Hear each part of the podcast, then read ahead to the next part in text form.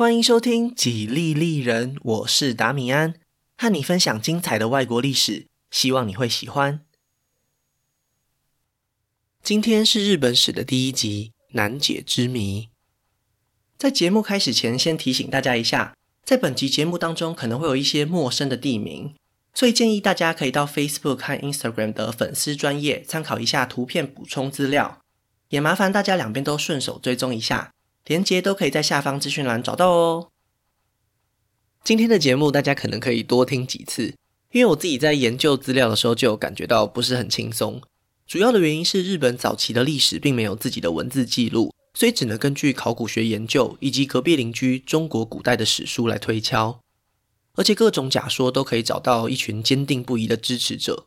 不过也不用太担心，我不会把所有门派的理论都拿出来讲。我只会采用一些我觉得比较有说服力的说法来制作这集节目。如果对这些解释有不同的看法，我也绝对尊重。但是在原则上，我会尽量相信考古学的辅助判断。在这边先和大家说明一下，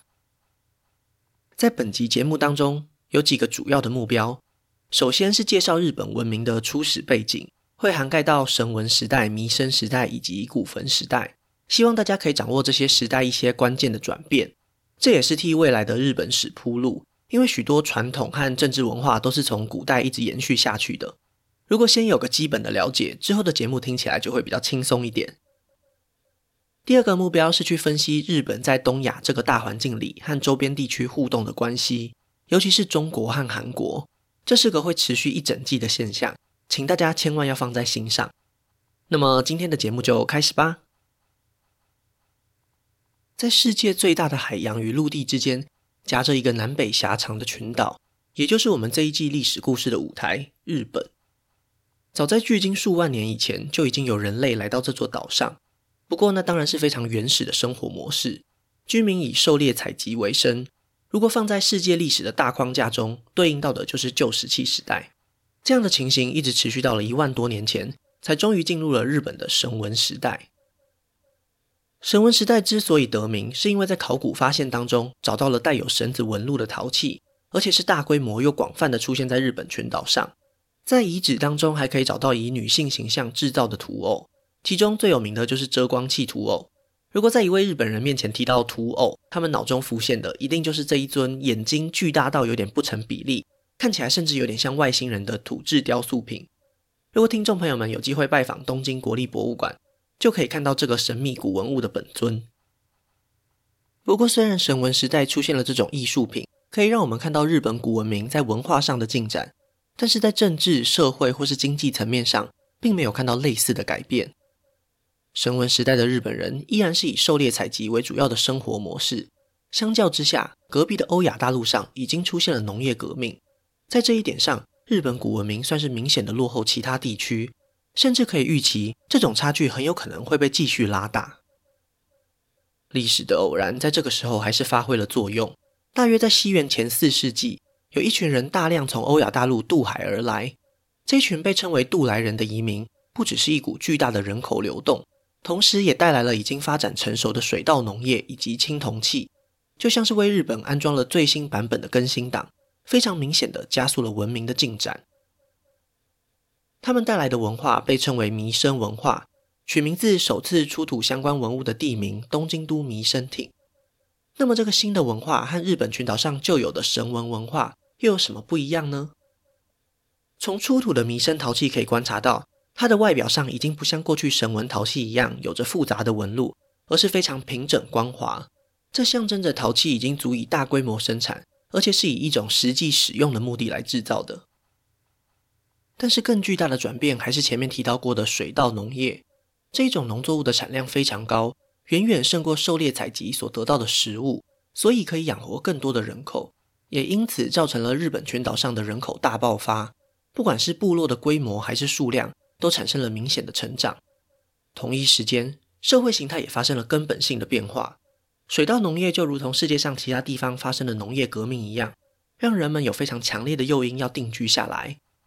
而且由于生产的粮食增加，可以储存下来，这个社会当中才真正出现了财产的概念。在过去狩猎采集的年代里，如果猎物不赶快和其他人分享，很快就会腐败，所以并没有明显的财产分别。但是稻米就不一样了。今年的收成累积下来，可以预防明年可能发生的饥荒，甚至可以拿来和其他人交换物资。所以，谁能够生产和保存更多的稻米，谁就拥有比别人更多的财富。当然，阶级的概念也就慢慢形成了。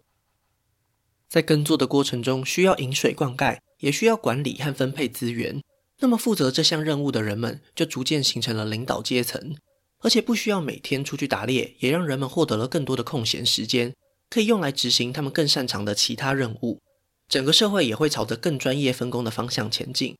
这些都是所有农业文明共有的特征，日本的弥生文化当然也不例外。然而，这种社会进步不全然是正向的。虽然在人口数量增加以后，部落内的人们凝聚力更强。可以达成比以前更加困难的任务，但是为了守护财产，为了争夺耕地和水资源，部落之间的冲突也不再只是赤手空拳的搏斗就可以解决。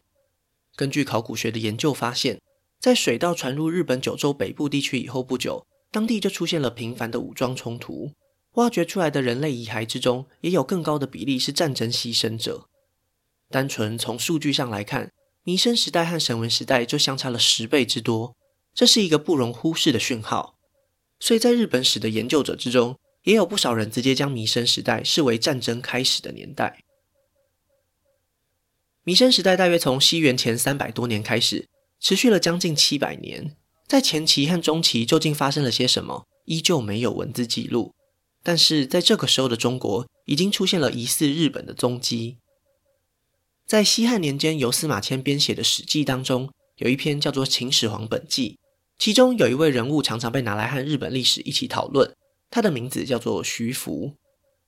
在传说里，这位徐福答应要替秦始皇寻觅长生不老药，结果任务失败，带着男女儿童数千人出海，朝着东方的蓬莱仙岛出发，再也没有回来。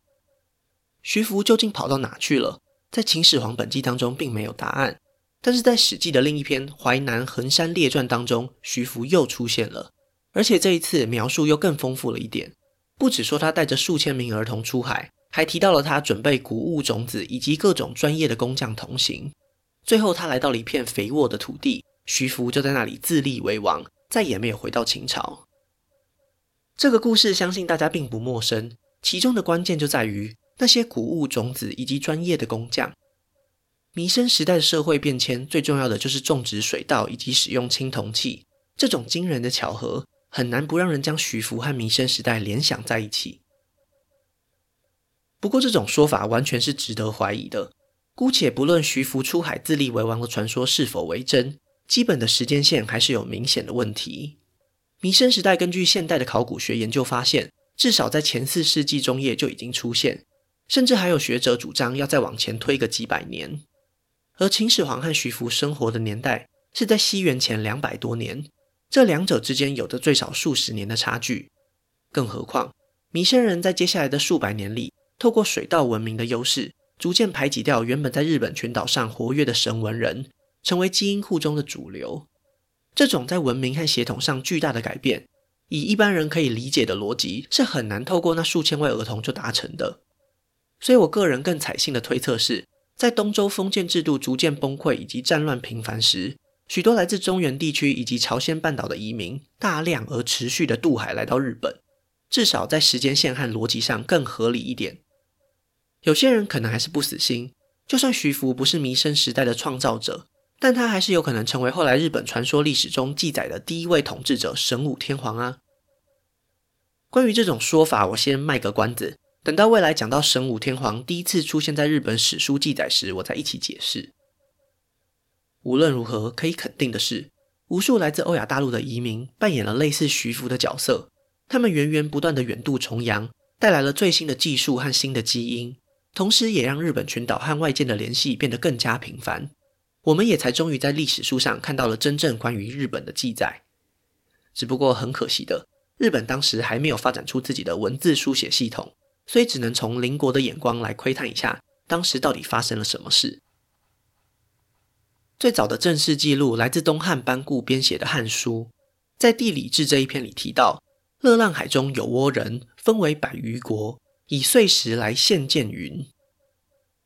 首先要解决的第一个问题是，乐浪指的是哪里？这个部分比较没有争议，指的就是汉武帝在西元一零八年东征朝鲜时所设立的乐浪郡，位置大概在今天的北韩，所以乐浪海指的就是今天的黄海或是日本海。倭人从字面上来看，就是身材比较矮小的人类。整段白话文的解释就是，在黄海上住着身材矮小的人们，他们组成了数百个部落，每一年都会前来向西汉皇帝进贡朝拜。从这一段叙述大致上可以看出，当时日本弥生文化的部落已经开始和外国建立了外交关系。可惜的是，《汉书》所提到的就只有这么一点点，所以除了“倭”这个称呼以外，其他情况都无从得知。所以只能从两百年后的史书里继续寻找答案了。以成书的时间顺序来看，下一次提到倭国的是西晋陈寿编写的《三国志》，在其中一篇《魏书倭人传》当中，用了将近两千字的篇幅来介绍东方倭国，也就是当时日本的情况。而且这是参考魏国使者亲自到访日本以后留下来的文字记录，非常具有历史价值，是日本史学家公认最珍贵的记录。但是因为成书时间比较晚的《后汉书》写到的事件还要更早一点，所以我们先从《后汉书》来研究日本的历史发展。在《后汉书》的东夷传中提到，东汉开国的光武帝刘秀在西元五十七年曾经接见来自倭奴国的使者，并且授予了他们象征东汉权威的印鉴。这一次重要的外交事件并不是空穴来风，因为在西元一七八四年，在日本的一座小岛上。真的发现了刻有汉伪奴国王的黄金印兽，不仅黄金纯度极高，也和其他在中国出土的印兽有非常高度的相似性，基本上就可以印证了史书当中的记载。接下来，东夷传提到，在东汉桓灵二帝时，大概是西元一百五十年左右，倭国爆发了严重的内乱，部落之间的战争非常激烈，好几年都没有出现共主。在这边先停下来，稍微分析一下。综合以上两段文字，日本史学家得出了一个大致上的轮廓。在弥生时代里，日本出现了部落联盟的形式，整个联盟在中国的史书当中被称为倭国。而前面所提到获得东汉印綬的奴国，其实只是倭国中一个比较大的部落而已。这个解释非常重要，请各位听众朋友先记在心里，我们后面还会再提到。这样的文献历史，同样可以从考古学中找到蛛丝马迹。在弥生时代晚期出现的遗迹，很多都是建立在丘陵地上的高地部落。这或许反映了倭国内乱时为了防御的需要而搬到地势较高的地区。那么，为什么倭国会大乱呢？有一种比较可信的理论是，桓灵二帝时正好就是东汉末年黄巾之乱爆发的年代，紧接着董卓入京，开启了军阀混战的局面。原本已经获得倭国外交代表权的奴国。一直以来都是靠着东汉皇帝的权威在维持部落联盟。这个逻辑是这样的：以当时日本弥生时代的社会环境来说，许多先进技术都是来自西方的中国和朝鲜半岛。获得东汉皇帝的认可，自然就能够取得一种无形的优势。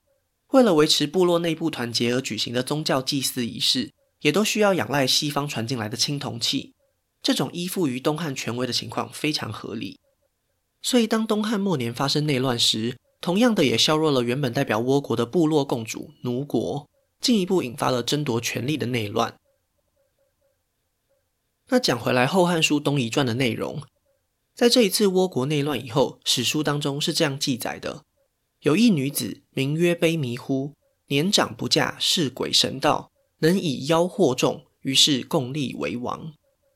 白话文翻译的意思是，有一个叫做卑弥呼的女子。因为掌握了宗教信仰相关的力量，所以被倭国中各部落推举成为部落联盟的领袖。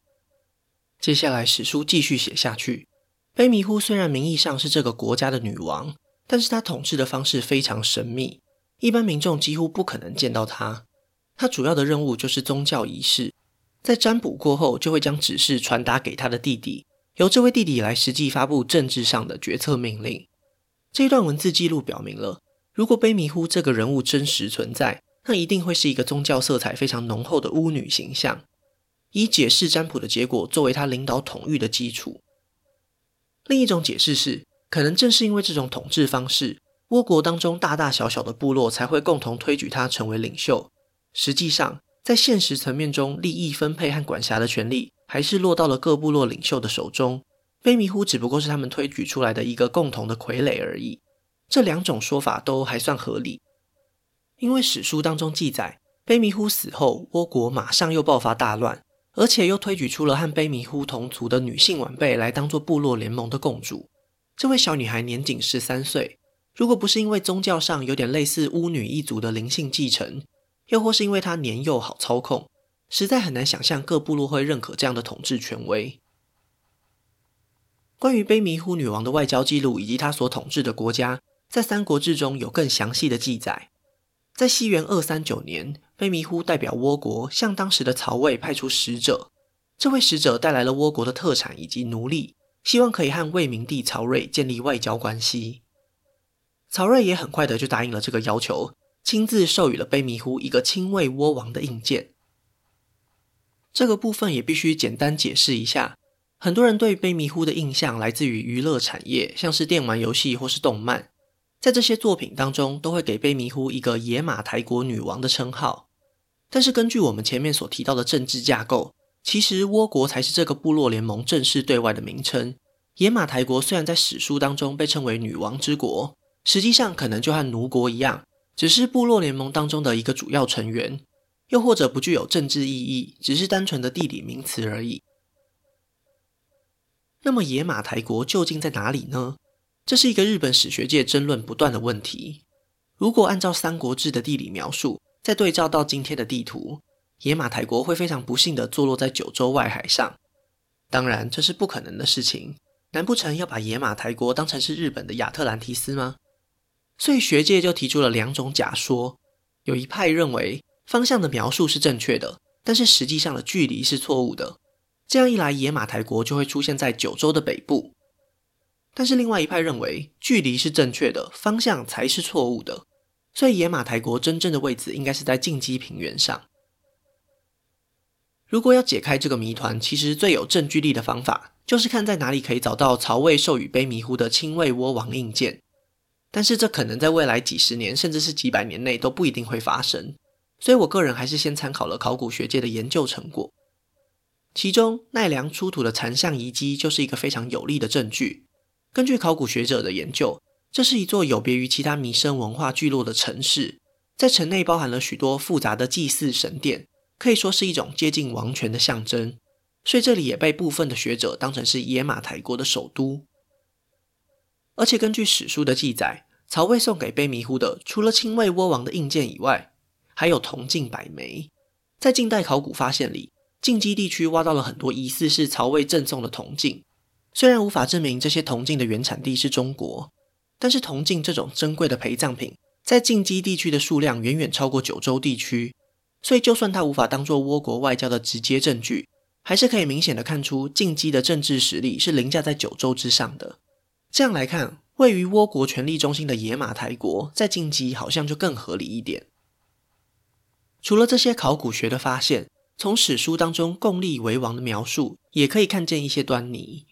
既然说是共立，那就代表并不是单一部落取得压倒性的优势，而是各个实力强大的部落讨论出来的结果。如果以当时弥生文化的分布来看，主要是在北九州到关东地区之间，位于中心的近畿地区更有可能是各部落妥协出来的结果。另一个有趣的线索是，我先承认我发音不标准，因为我还没有学过日语。不过 Google 小姐大概就是这样发音的。野马台国的发音是 Yamatai Gogu，而近畿地区的另外一个说法叫做大和，它的日语发音是 Yamato。两者之间有着非常高的相似性，甚至有人说，其实野马台国就是应该念成 Yamato。当然，有人会说这可能只是巧合而已。不过再加上前面考古学家的分析，我个人还是比较倾向这种说法的。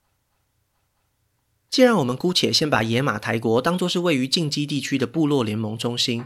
那么卑弥呼和曹叡之间又为什么会建立起这样的外交关系呢？从卑弥呼的角度来看，它代表的是倭国各部落的共同利益。还记得吗？之所以倭国会内乱，就是因为东汉朝廷的权威衰弱。只要能再重新建立起和曹魏的外交关系，就能够获得稳定局势的力量。在这边有必要补充说明另一个重要的关键力量。前面提到东汉末年董卓入京以后，形成了军阀割据的局面，汉帝国位于朝鲜半岛的乐浪郡，实际上已经成为了公孙一族的地盘。一直以来，乐浪郡就是距离倭国最近的行政区，两者之间有着密切的往来。前面提到过，在进击出土的铜镜，在乐浪郡也可以发现大量的库存，所以可以推论，公孙一族就是曹叡和卑弥呼的中间人，甚至有可能当初就是公孙一族说服了倭国部落推举出卑弥呼。那又为什么卑弥呼会在西元二三九年直接派遣使者觐见曹叡呢？因为就在一年前，曹魏政权才刚消灭了怀有恶心的公孙一族。不管是基于恐惧的原因，还是急于恢复外交关系，卑弥呼所属的倭国都有非常强烈的动机要派人出使曹魏。那反过来说，为什么曹叡愿意授予卑弥呼亲卫倭王的印鉴呢？这在当时其实是非常高规格的礼遇。平心而论。倭国的实力还远不足以得到这样的认可。一个比较小的原因是，曹叡错估了倭国的人数，以为他们的人口有将近五万户。但是更重要的原因是，曹魏也希望能够在海外获得一个重要的盟友，因为当时还处于三国时代，东南方的孙吴已经自立为帝。如果可以和倭国结盟，不仅可以稳定朝鲜半岛，还能够从后方牵制孙吴，可以说是一举两得的办法。无论如何，倭国对这样的结果还是非常满意的。透过永历卑弥呼，日本群岛上实现了暂时的统一，对外也被纳入了新的东亚政治秩序当中。十年后，卑弥呼女王过世，那位继承他王位的十三岁女孩也没有统治太长的时间。在这两位女王以后，倭国又重新由男人掌权，而且在同一时间，曹魏政权也被司马家的西晋给取代。最后一次看到倭国的记录，就是在晋武帝司马炎登基的两年后。下一次再出现，又要等到一百多年后了。为什么会有这样的结果呢？因为西晋就像当年的东汉，内部出现了严重的问题。在发生宗室内斗的八王之乱以后，又迎来了北方外族入侵的五胡乱华。本来倭国好不容易建立的正式外交关系，就这样戛然而止。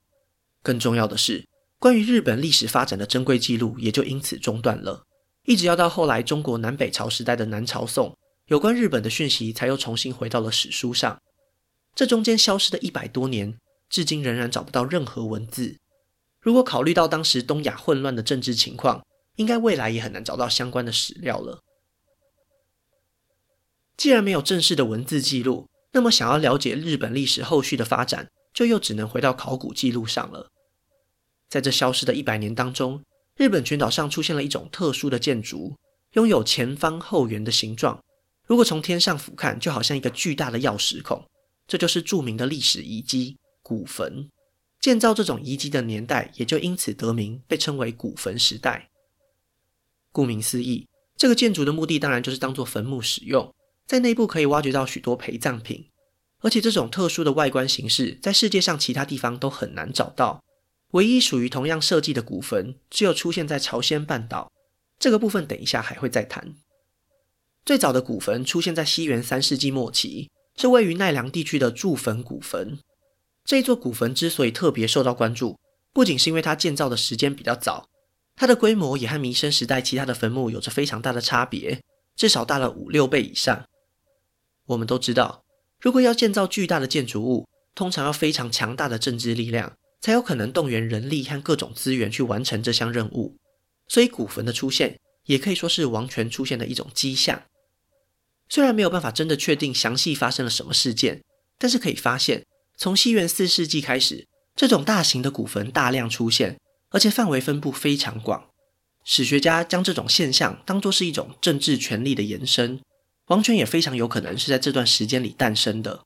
等到南朝宋出现了有关于倭国五位国王的记载时，已经正式进入了大和王权的时代了。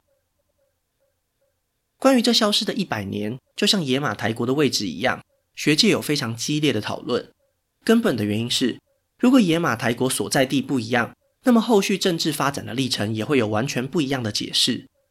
如果野马台国位于九州的北部，那么后来出现在近畿地区的大和王权，就非常有可能是从九州往东方不断征服其他部落的过程。这一种说法的支持者也很多，因为后来在日本史书《古事记》当中就存在着类似的东征神话。当然，也有可能是在近畿地区兴起了一个新的大和王权，反过来并吞了旧有的野马台国。既然我前面已经选择相信了野马台国位于近畿地区，那么这两种说法都会产生矛盾，所以我顺着前面的逻辑往下发展。根据考古学的研究，如果古坟最早是出现在近畿，那么这里就会是大和王权发展的中心。只是详细经历过什么样的变化，实在难以得到令所有人都满意的答案。不管各种说法如何，可以肯定的是，大和王权已经发展成型。这一点可以从朝鲜半岛上的政治局势看出。这边也稍微补充一下韩国的历史，如果有机会的话，之后会再细讲。现在大家只要大概有一个概念就可以了。在五胡乱华以后，朝鲜半岛上一个名为高句丽的国家日渐强大，在几位国王的努力之下，并吞掉了原先属于中国的乐浪郡以及代方郡。而南方主要的两个国家叫做百济和新罗。为什么要提到他们呢？因为有一个非常可信的史料，间接证明了大和王权的形成。西元四一四年，在今天中国的吉林省，一个巨大的石碑被建造完成。它的建造者并不来自中国，而是高句丽的国王。这位统治者为了纪念自己父亲的功业，留下了一段碑文，从中竟然可以找到一点点关于日本历史发展的讯息。倭国入侵了朝鲜半岛南部，而高句丽的广开土王击败了这群入侵者。重新恢复了旧有的政治秩序。等一等，从碑文本身来看，好像在说倭国实力很弱，轻易就被打败了啊。但是这个前提是倭国已经有能力发动跨越日本海的军事行动。单从这一点来看，就可以用来支持大和王权在四世纪形成的假说。如果再加上古坟大量的建造，这种推论就更有说服力了。还记得我们前面曾经说过，类似的古坟只有存在于日本群岛以及朝鲜半岛上吗？那些位于朝鲜半岛的古坟建造的年代大约晚了一百多年左右。从这种时间序来看，很有可能就是从倭国传入的建筑形式。甚至有些学者还认为，倭国曾经控制一小部分的朝鲜半岛。当然，这样的说法可能太大胆了一点。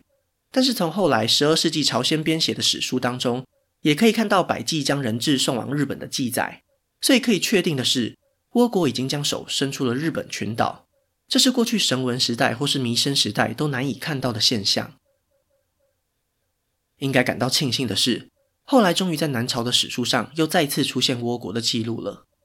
从西元五世纪初开始，陆陆续续留下了五位统治者派遣使者前往中国的记录。这五位统治者也被后来的学者称为倭五王，分别是赞、真、纪、辛、武。不过不用担心，这些名字只要听过就好，不需要记起来。那为什么会将他们视为大和王权呢？因为在史料当中，他们之间不是父子就是兄弟关系，已经出现了男性世袭的君王制度了。在后来日本自己编写的史书当中，也可以找到相对应的天皇。从这个时候开始，如果对照中日双方的史书，历史的可信度就会大大的提升，不需要再像这集节目一样，只能透过考古和假说来分析了。在提到倭武王的史书当中，可以看到许多要求南朝宋册封的记录。倭国国王的称号可以稳定国内局势，这个很容易理解。不过除此之外，竟然还能够看到他们要求了许多军事上的职位，像是安东将军的封号等等。这背后的目的非常明显，就是要借此来合理化倭国对于朝鲜半岛的军事行动。后来在五世纪开始的朝鲜三国时代里，也能够看到许多倭国介入的痕迹。在经历了漫长的发展期以后，日本群岛上的政权终于可以正式登上东亚的历史舞台了。不管是对内还是对外的影响力，也会像海平面上的那颗太阳，缓缓地向上爬升。在节目的最后，来分享一个有趣的问题：弥生人入侵以后，神文人就完全消失了吗？这个答案是否定的。弥生文化是用一种渗透的方式，逐渐取代掉神文文化。所以，其实两者之间发生了大量的混血。现今日本人体内的基因，其实大概就是弥生人占了七八成，神文人占了两三成左右。